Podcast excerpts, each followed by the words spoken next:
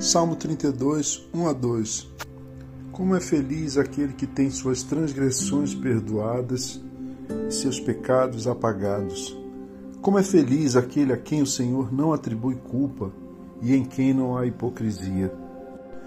Não há para onde fugir. Não se esconde do olhar onisciente e onipresente de Deus.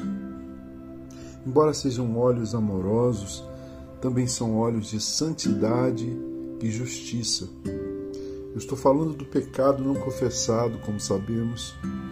E se você não sabe, passe a saber: o pecado mata.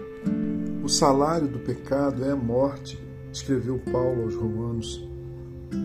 Dois mil anos atrás ele escreveu isso. Pecado é essa condição decaída do ser humano. Pecado é virar as costas para Deus, eu até diria para si mesmo e para os outros, num sentido mais profundo, para o tipo de pessoa que Deus tinha em mente quando Ele nos criou. É rejeitar o amor de Deus, o seu ensino, a sua voz orientadora. O pecado precisa sair da nossa vida pela boca, pela confissão. O que é confissão? A confissão é uma muito útil e proveitosa disciplina espiritual a que o seguidor de Cristo pratica, porque sabe que o pecado não tratado, não confessado, mata, traz infelicidade.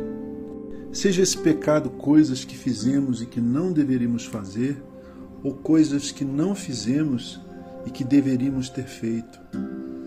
Mas há remédio, remédio e cura na confissão.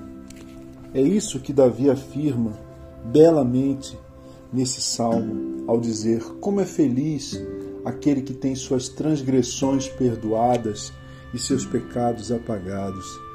Como é feliz aquele a quem o Senhor não atribui culpa e em quem não há hipocrisia.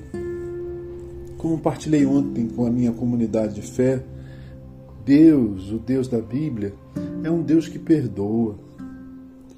Basta que nos aproximemos dele por meio de Jesus e lhe confessemos com singelo quebrantamento de coração, com verdadeira tristeza pelo pecado, e ele nos oferece com o seu abraço de amor eterno, aquele abraço do pai da parábola do filho pródigo, o seu perdão.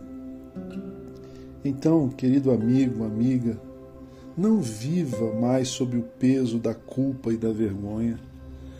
Há uma crítica ao cristianismo que afirma que o cristianismo é vetor de culpa. Isso está errado. O cristianismo é, é vetor de paz no coração, paz de coração. O cristianismo ensina que o Deus a quem adoramos, por meio de Cristo, nos perdoa. Deus é perdão perdão de Deus, que é amor, está disponível para você por meio de uma simples oração de confissão feita em nome de Jesus.